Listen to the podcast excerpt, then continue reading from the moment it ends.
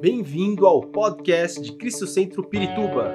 Para ficar sabendo sobre tudo de nossa igreja, acesse cristocentro.org.br ou siga-nos através do Facebook e Instagram como Cristo Centro Pirituba. Você também pode ver essas e outras pregações no formato vídeo em YouTube barra Cristo Centro Pirituba Oficial. Seja bem-vindo à nossa casa apostólica. Nosso tema é um tema muito importante para nós, dentro desse mover profético, que nós temos, esse direcionamento profético que nós temos recebido do Senhor como igreja e como rede apostólica. É... Sem demora, eu quero que você abra a sua Bíblia, por favor, em Mateus capítulo 16. Vamos ler do versículo 1 ao versículo 3. Mateus capítulo 16, do versículo 1 ao versículo 3. É uma, é, é uma, esse texto é um texto introdutório, porque nós vamos ter um texto é, base mais para frente. Eu creio que nós teremos hoje uma pregação bastante pedagógica. Pegue seus cadernos, suas folhas para anotar, porque é necessário, é importante. O Senhor quer que saibamos o que nós vamos ouvir hoje. Ele quer nos preparar. O Espírito Santo está falando conosco. Ele vai chamar a nossa atenção como, ele, como Jesus fez nesse texto que está aqui de Mateus 16, de 1 a 3. Assim, os fariseus e os saduceus aproximaram-se de Jesus e o puseram à prova, pedindo-lhe que lhes mostrasse um sinal do céu. Ele respondeu: Quando a tarde vem, vocês dizem, vai fazer bom tempo, porque o céu está vermelho. E de manhã, hoje haverá tempestade, porque o céu está vermelho e nublado. Vocês sabem interpretar o aspecto do céu, mas não sabem interpretar os sinais dos tempos. Muito bem. Senhor, ajuda-nos. Abre o nosso entendimento, Senhor, para que a gente entenda a tua palavra e a receba com alegria. Receba, que recebamos a tua palavra, Senhor, com seriedade, com, com discernimento e com revelação do teu espírito, Pai. Faz isso hoje em nossa vida. Nós nos abrimos a tua palavra, Senhor, para receber o que o Senhor tem para nós. E mas não somente isso, sermos transformados por essa palavra sermos tocados profundamente, Senhor, e saiamos daqui da maneira diferente de, de como entramos, ó Deus. Em nome de Jesus. Amém. Amém. Os religiosos se aproximaram, como sempre, tentando provar ao Senhor. O texto diz que eles queriam provar. Na verdade, eles queriam provocá-lo. Eles pedem um sinal miraculoso ou extraordinário. E Jesus responde, e Jesus lhes dá uma, uma resposta que é muito importante até para nós no dia de hoje. Jesus assim, vocês sabem interpretar os tempos climáticos, vocês sabem muitas coisas. Eu sei realmente, quando à tarde o céu, o céu está vermelho, eu digo, ah, amanhã vai fazer sol, amanhã vai fazer dia bonito. Até eu sei isso. Né?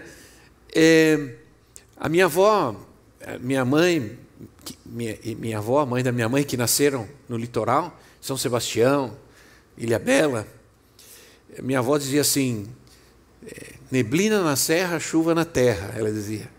Então a gente descia para a praia, quando via neblina na terra, ficava tudo, na serra, todo mundo ficava triste, porque sabia que ia chover.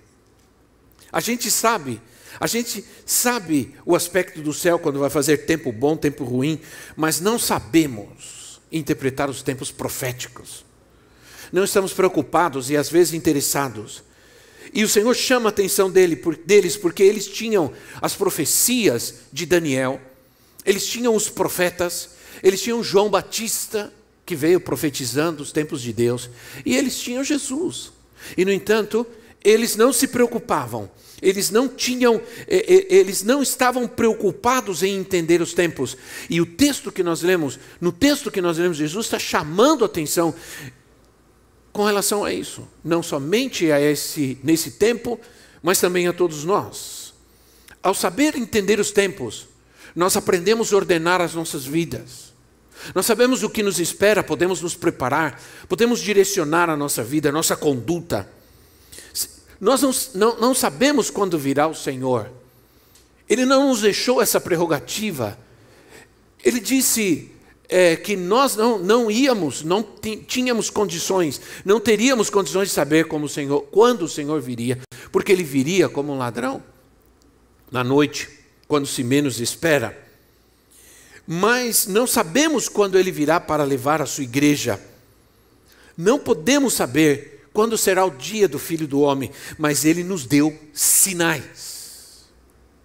E ele disse: vocês têm que ser gente que estejam preparadas e entendam os tempos, e sejam sensíveis aos tempos.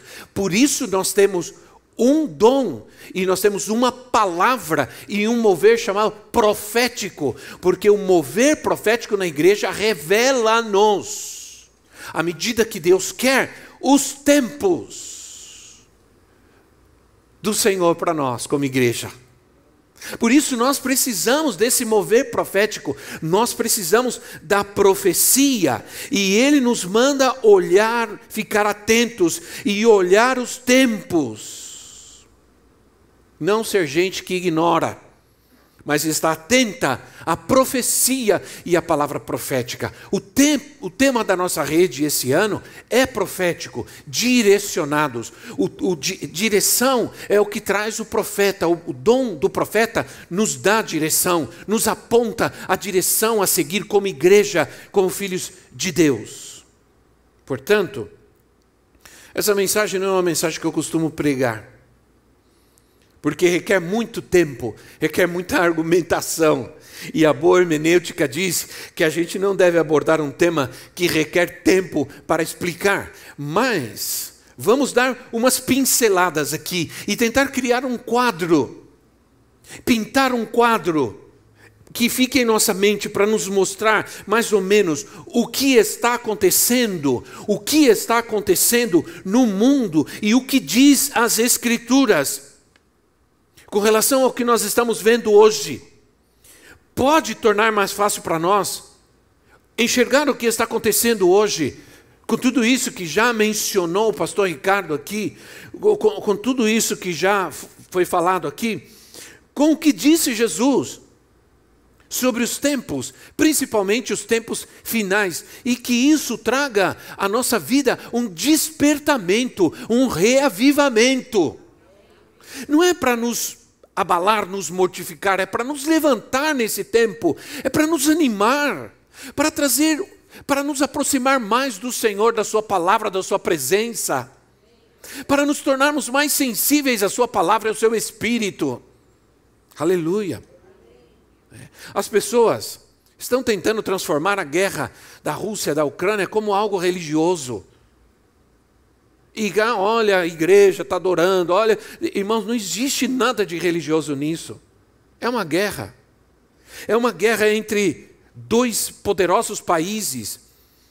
E essa conotação de perseguição aos cristãos, principalmente, há, muito que, há, há muita coisa dentro desse, desse escopo que a gente precisa compreender, entender, ler, aprender.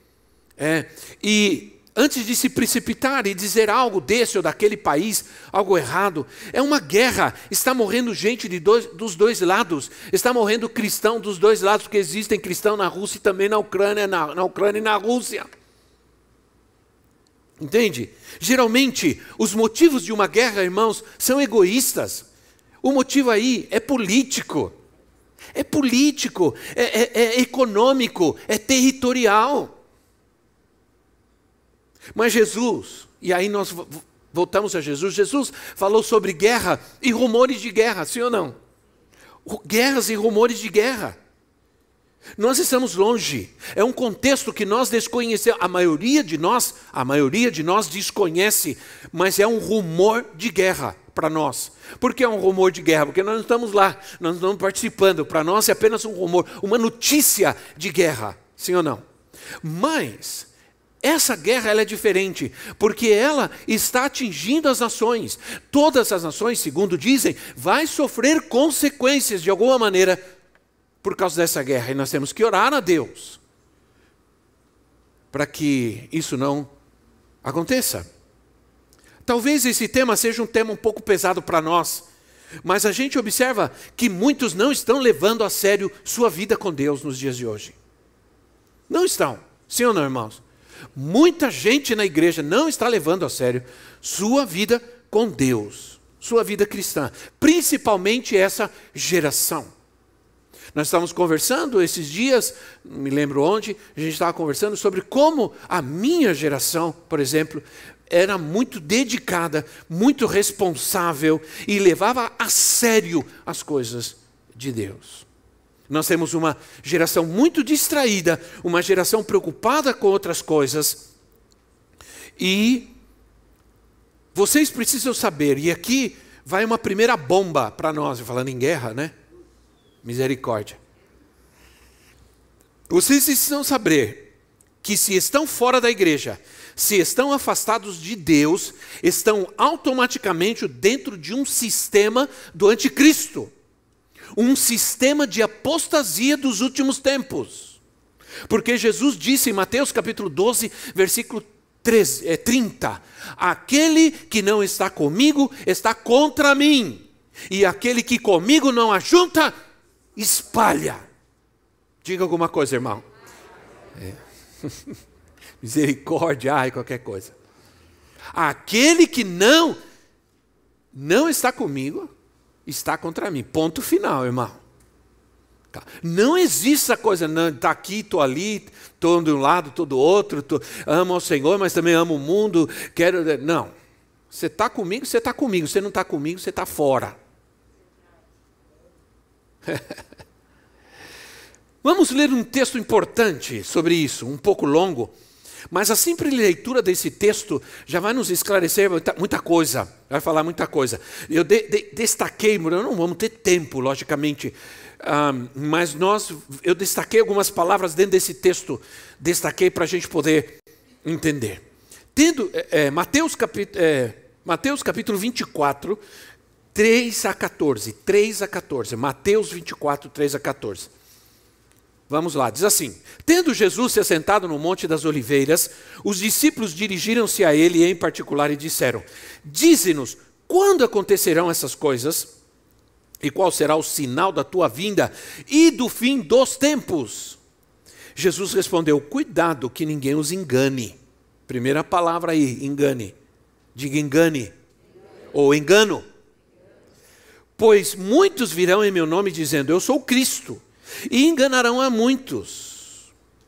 Vocês ouvirão falar de guerras e rumores de guerras, mas não tenham medo, aleluia. É necessário que tais coisas aconteçam, mas ainda não é o fim. Nação se levantará contra nação e reino contra reino. Haverá fomes e terremotos em vários lugares. Tudo isso será o início das dores. Então eles os entregarão para serem perseguidos, diga perseguido, e condenados à morte, e vocês serão odiados por todas as nações por minha causa. Naquele tempo, muitos ficarão escandalizados, trairão e odiarão. Olha, olha isso, trairão e odiarão uns aos outros. E numerosos falsos profetas surgirão e enganarão a muitos. Devido ao, ao, ao aumento da maldade, o amor de muitos esfriará. Mas aqueles, aqueles ou aquele que perseverar até o fim será salvo. E este evangelho do reino será pregado em todo o mundo como testemunho a todas as nações. Então virá o fim. Definitivamente, irmãos, vai ter um fim. Vai ter um fim. Isso é claro. A primeira palavra que eu destaquei aqui é a palavra enganadores, ou engano. O engano, aliás, já está aí. Claramente falsos cristos, no sentido, e aqui não é falso Cristo como aquele senhor que esquisito que anda por aí, com uma barba desse tamanho, dizendo que é Cristo. Não é o tal do Henrique Cristo, aquilo é uma aberração, sim ou não? Com todo respeito ao senhor esse, mas aquilo é digno de hospício. Não é nesse sentido que Jesus está falando, e aqui é a, a, a, primeira, a primeira revelação de Deus para nós, chamamos assim. O que está dizendo aqui é falsos cristos no sentido da aparência. Esse homem não. não, não, não quem que esse homem influencia? Uns, uns, alguém lá que ele deve estar dando um, um dinheiro para poder acompanhá-lo.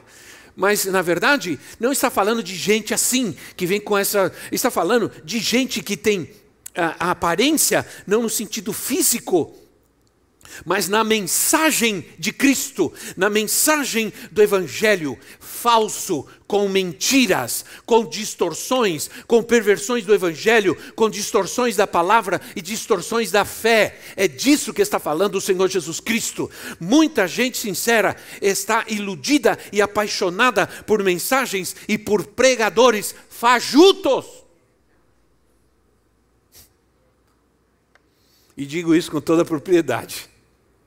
Fajutos. Entende? Porque o Senhor está dizendo, é essa gente, gente que distorce a palavra, que distorce a verdade, que distorce, que minimiza a fé, a santidade, a graça de Deus.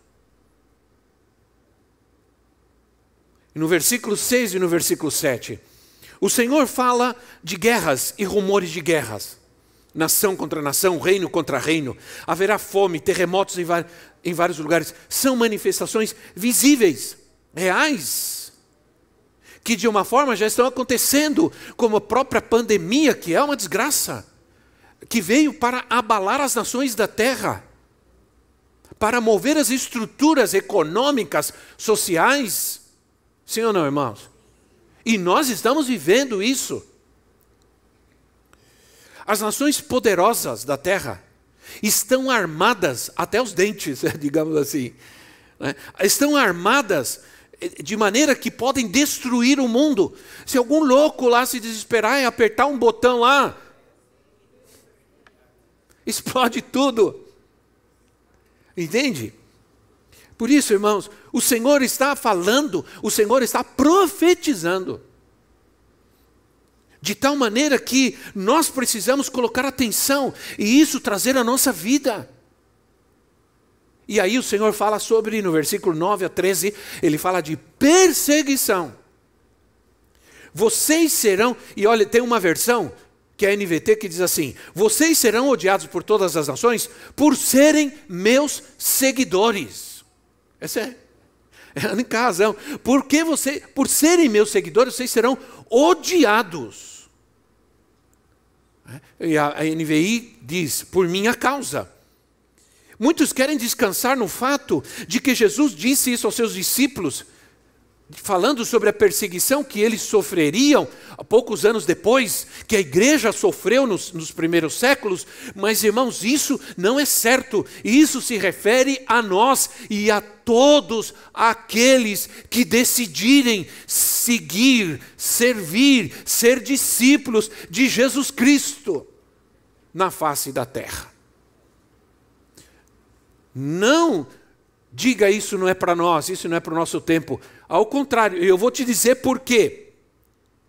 Por exemplo, hoje na China, a China acabou de anunciar que há uma proibição total da Bíblia, de cursos bíblicos, de livros e sites evangélicos em toda a China está proibido. Foi recente.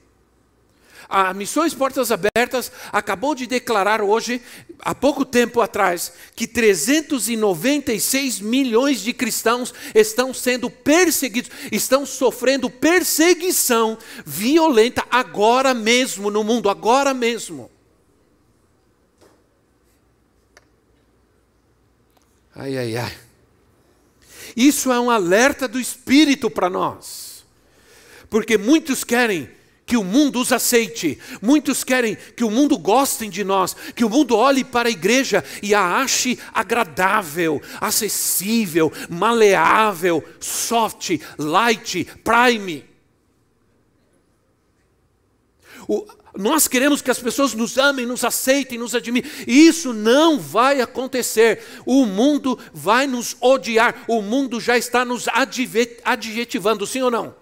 Já estamos sendo adjetivados na nossa sociedade como homofóbicos, como, como intolerantes, e assim vai.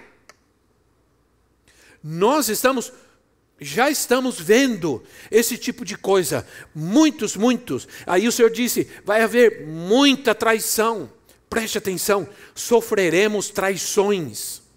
Só trai quem tem aliança. Só trai quem se relaciona, só trai quem está junto, só trai quem anda junto. Cuidado, só trai quem tem aliança. Diga alguma coisa, para que eu saiba que você ainda está vivo. Ora, não sou eu que estou dizendo isso, é a palavra de Deus, sim ou não, irmãos? Aí o Senhor diz assim: Aí eu quero, eu separo outra palavra, veja como estou tratando de rápido diante de tanta coisa que a gente tem para falar a respeito disso, mas é oportunidade, e ao invés de eu ensinar isso numa classe em outro lugar, eu pego todo mundo aqui hoje a gente sai daqui, irmão, oh, reavivados, reanimados. A intenção não é colocar medo sobre nós, ao contrário, é colocar vida, alegria, certeza da nossa fé, avivamento maldade. Versículo 12: A maldade está aumentando. Sim ou não, irmãos? Tá. Já o mal, estão chamando de bem e o bem mal. Há uma inversão terrível, estranha, assustadora de valores. Se você não está chocado com tudo isso, se você não se choca com tudo isso, alguma coisa está errada. Por causa de tudo isso, disse o Senhor, o amor de muitos esfriará. É um absurdo que eu acabei, o que a gente está vendo hoje na, nas, nas, nas séries, nos filmes, Netflix e tudo isso, irmão. Há verdadeiras aberrações, perversões, agora com adolescentes, com crianças um, um, um, um, desenho animado, um personagem de um desenho animado que chama Capeta, o diabo. Eu sou o diabo. Está no Netflix. Então nós estamos. Qual é a ideia? É a ideia que nos acostumemos. Você está assistindo uma série, já perceberam que toda série agora coloca uma pitada de alguma coisa? Qualquer coisa que você já sabe o que estou falando. Aí você está assistindo, de repente aparece uma cena assustadora, es, explícita. E eu quero te dizer uma coisa: antigamente, quando acontecia isso, a gente não sabia, se jogava debaixo do sofá, corria atrás do, do, do controle, tacava o, o sofá na, na televisão para tentar apagar. Hoje você toma cuidado, porque se essas cenas continuam e você continua olhando, e aí está o seu filho adolescente, todo mundo, que tem pais dizendo: Não, eu vou assistir com meu filho. Qual é a diferença? A contaminação vai contaminar mais gente, só isso. Essa coisa de dizer, isso é inocente, eles têm que saber. Não tem que saber. Quem disse que tem que saber? Não tem que saber. A gente tem que privar os nossos filhos dessa violência moral dessa violência ética e espiritual. Sim ou não, irmãos?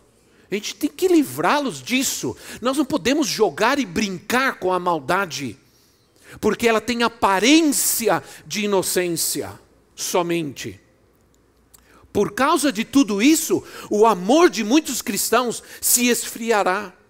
Se afastarão do Senhor, não importa a razão, não importa a desculpa. Qual é a desculpa de se afastar da igreja, da, da, se afastar do, do Senhor? É o pastor, é o irmão, é o diácono, é a igreja. Não importa qual é a razão, o princípio aí é que você se afastou, é o esfriamento. E muitos não vão gostar desse tipo de mensagem que está sendo pregado agora aqui, agora mesmo. Ninguém vai gostar. Mateus 24, 14, no versículo 14, perdão, do texto que nós estamos lendo, Mateus 24, Jesus disse: O evangelho do reino será pregado a todas as nações da terra, então verá o fim. O evangelho será pregado. Esse é o evangelho. O evangelho é o que pregou Jesus. Não que pregou só o, o, irmão Calvino, o irmão Wesley, o irmão. Não, o que pregou Jesus, esse é o evangelho do reino. Jesus, quando começou a pregar na terra, em Mateus 4,17, disse: é, é, Arrependei-vos, porque chegou o reino dos céus. Ah, esse é o evangelho. Esse é o evangelho. O evangelho onde não há transformação, não é evangelho. Evangelho onde não há salvação, não é evangelho. Evangelho onde não há mudança de conduta de vida, não é evangelho. Evangelho onde não tem vida nova, não é evangelho. Evangelho que não abandona o pecado, não abandona a mentira, não abandona o vício, não é evangelho.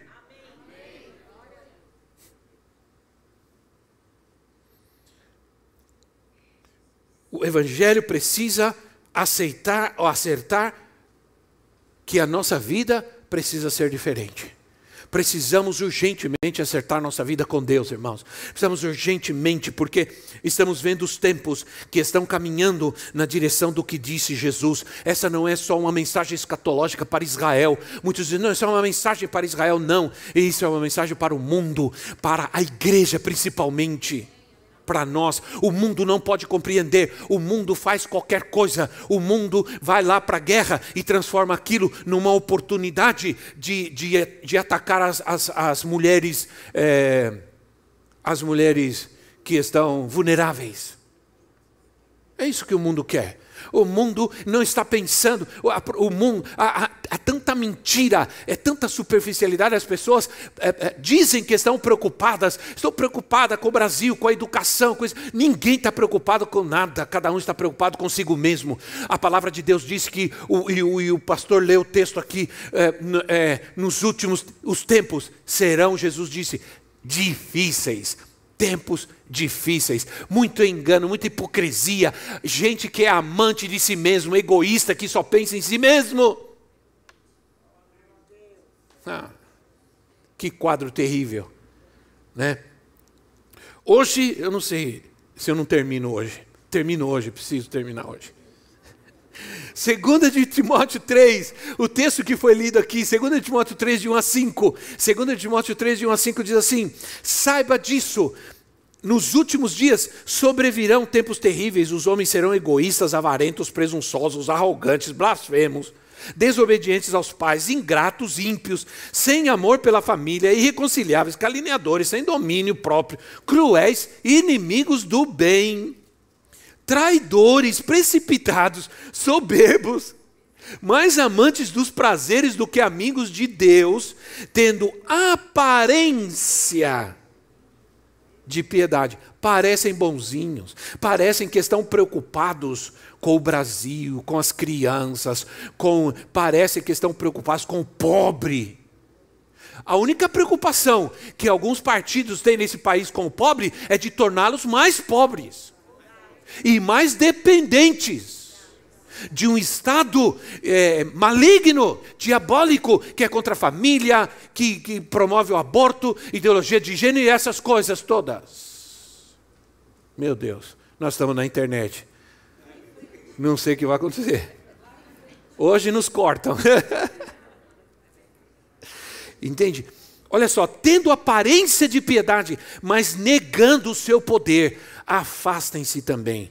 Terão amor por si mesmos, amor pelo dinheiro, vão zombar de Deus, não vão ter respeito de Deus, por Deus.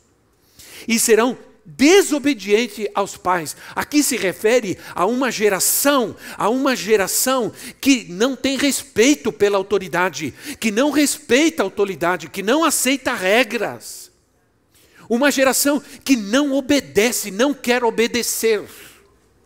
Uma geração que quer pisar, que quer, que quer é, ridicularizar a autoridade. Uma geração que crê que é dona da verdade. Que ninguém mais. Ah, na minha época, a gente tinha, na minha adolescência e juventude, a gente tinha é, muito respeito pelos pais. Mesmo que a gente estudasse mais do que eles e já sabia mais do que eles, a gente os respeitava, porque eram nossos pais era autoridade. A gente respeitava o pastor, o pastor subia, a gente já estávamos eh, eh, terminando o terminando o estudo médio, já para entrar na faculdade, o pastor que pregava era um homem simples, não sabia nem ler direito, mas a gente o respeitava como um servo de Deus, como um pastor, como alguém que estava ali pregando a palavra de Deus. Sim ou não, irmãos? Hoje, Há uma geração que não respeita a autoridade. Porque terão amor por si mesmo, pratica o mal, mas não é só isso. Se fosse só praticar o mal, se pratica o mal desde Gênesis, o problema não é só praticar o mal, o problema é que o mundo está odiando o, o bem. Sim ou não? O problema não é só rejeitar a Deus, o mundo rejeita a Deus desde Gênesis. O problema é odiar a Deus e tudo que se refere a Deus. Aí, a gente está vendo, sabe? E a gente está vendo isso acontecer de pessoas que a gente menos esperava. A sensualidade, a sensualidade, o humanismo, ah, na sociedade, nas pregações das igrejas, a superficialidade, universalismo, negação da obra redentora de Cristo, negação da queda e do pecado original. É isso que está acontecendo, irmãos. Aí no versículo 5 diz assim: negando o seu poder. Que poder é esse? É o poder do Espírito Santo negando o seu poder. Ninguém pode ser igual a Cristo sem o Espírito Santo. Ninguém pode chegar à imagem de Cristo sem o Espírito Santo. É o Espírito Santo agindo na nossa vida que nos leva à imagem de Cristo, que nos leva à vida verdadeira de Cristo. É o Espírito que nos enche e que nos liberta e nos cura com o verdadeiro Evangelho de Cristo. É o poder do Espírito Santo. Sem esse poder transformador não há salvação para a humanidade. Porque Ele quem forma a imagem de Cristo em nós. É o Espírito Santo, precisamos dele. E aí, eu vou tentar caminhar para o final, fazendo a seguinte pergunta: Nós estamos preparados para o que virá? Você está preparado para o que virá? O Senhor disse assim: embora tudo isso vai acontecer, Jesus disse: não tenham medo. O verdadeiro cristão, presta atenção, o verdadeiro cristão não se conhece, não se conhece é, na terra prometida. O verdadeiro cristão se conhece no deserto. Quando Israel caminhou no deserto, o coração deles foi revelado aí. O caráter deles foi revelado aí. O que vai acontecer? Porque o que vai acontecer se os tempos de dificuldades, como esse que estamos vendo, forem mais longos? Precisamos discernir os tempos para nos preparar, gente. Lembra de José? O faraó teve um sonho. Ele sonhou que do rio saíam sete vagas magras, sete vacas gordas, ou melhor, sete vagas gordas e sete vaga, vacas magras, por, por, por lógica. Deus revelou a Faraó através de José, porque Faraó não sabia o que significava esse sonho. Vem José, e você conhece a história de José, vem José e traz um discernimento de tempo porque ele diz assim: Faraó, essas sete vacas representam sete anos, diga comigo, tempo. tempo. Representa sete anos, tempo. Ele está falando de tempo. Ele discerniu tempos bons, vacas gordas.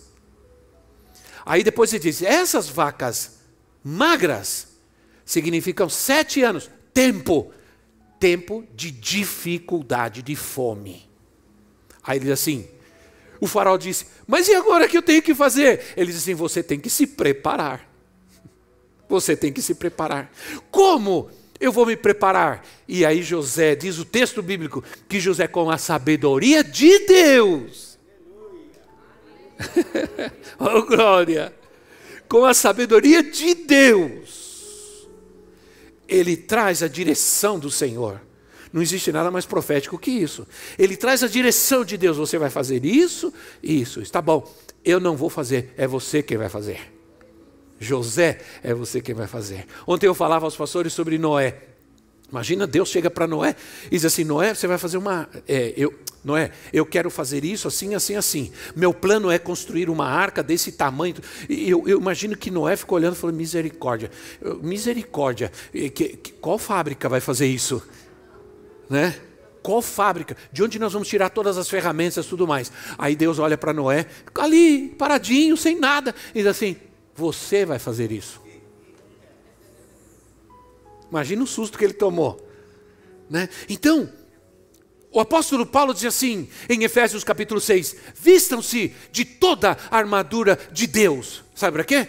Para que vocês possam suportar, ficar firmes no, no dia mau, no dia difícil.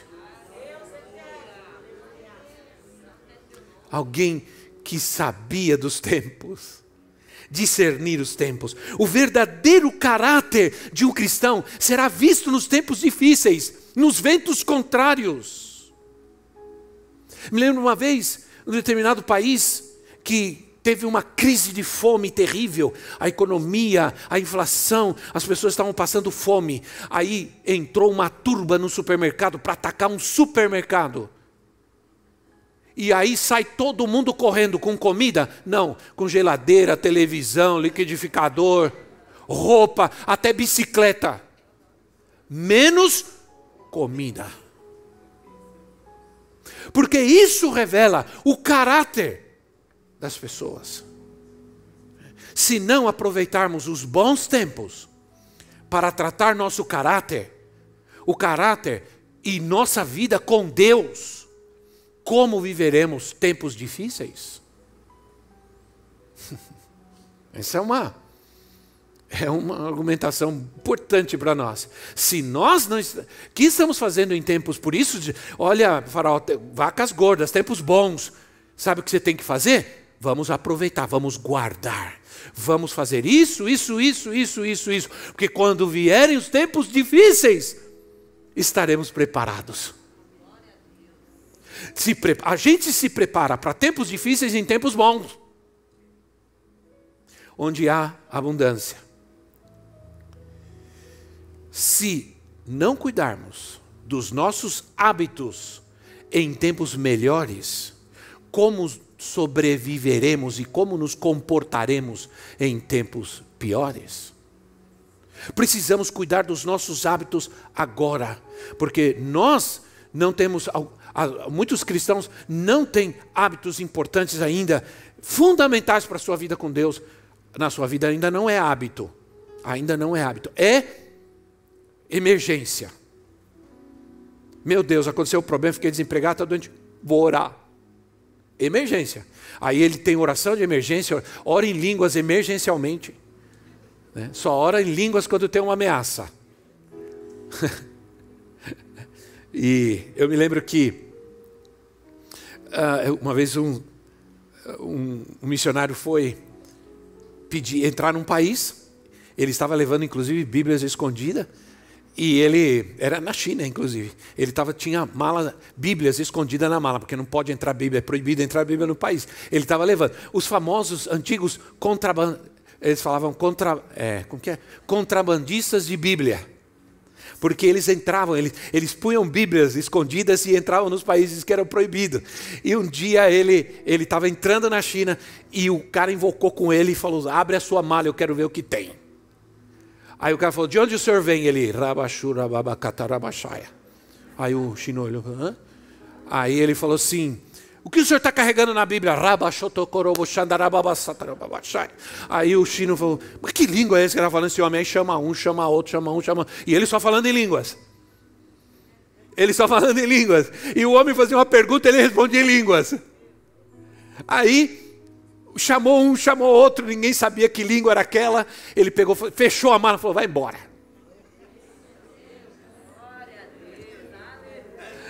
Alguns de nós temos línguas emergenciais, né, irmão? Quando a gente vê o demônio, a gente começa a falar em línguas. Nós temos que ter hábitos. Nós precisamos urgentemente voltar a ter hábitos de oração, hábitos de estudar a palavra de Deus, de pelo menos ler a Bíblia. Talvez você diga, mas só ler. Não, só ler já vai te ajudar muito. Só ler, porque a palavra de Deus é viva, só o contato com a Bíblia, só ler vai te ajudar, vai te trazer paz, vai te abençoar. Outro hábito, a igreja. É, eu li o texto, onde foi? Preguei, não sei mais aonde que eu li. Um texto de Salmos que diz assim, é, que diz assim, é, que eu quero, bem-aventurado aquele que habita na sua casa todos os dias da sua vida. Bem, feliz aquele que habita na sua casa. É, é habitar, é morar mesmo. Quando disserem para você, rapaz, só falta você levar sua cama para a igreja, você está bem, irmão. Você está bem. Porque que mais nos resta nesse mundo? Aí você fala, tem que ter, tem hábito. Se eu ficar em casa sem ir no culto, eu fico remoendo, eu fico desesperado. Por quê? Porque eu já, é parte do meu caráter. Estar na igreja com meus irmãos, adorar ao Senhor. Comunhão com o Espírito Santo. Andar no Espírito. E falar de Jesus. Perdemos o hábito de falar de Jesus. Porque a gente está achando que as pessoas já sabem, já conhecem sobre Jesus. Não sabem nada. Não sabe nada. Não é crente, não. Sabe não. Sabe qual a pior? É, eu estava pensando e me veio o pior pensamento que eu já tive na minha vida nesses últimos tempos. É que a gente está se esforçando para pregar mais o evangelho para os crentes do que para os descrentes coisa está tão difícil que nós estamos muito preocupados em pregar para os crentes, como se eles precisassem se converter de novo. E estamos nos esquecendo que tem muita gente que precisa nascer de novo, que precisa de Jesus urgentemente. Sim ou não, irmãos? Urgentemente. Vamos nos colocar em pé.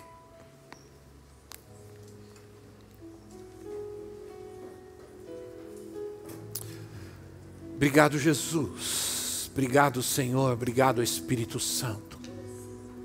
Te adoramos nessa manhã, te damos toda a honra e toda a glória, Senhor.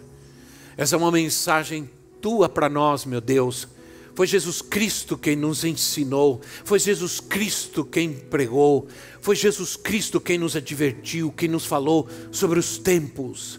Foi Jesus Cristo quem chamou nossa atenção como igreja, como povo de Deus.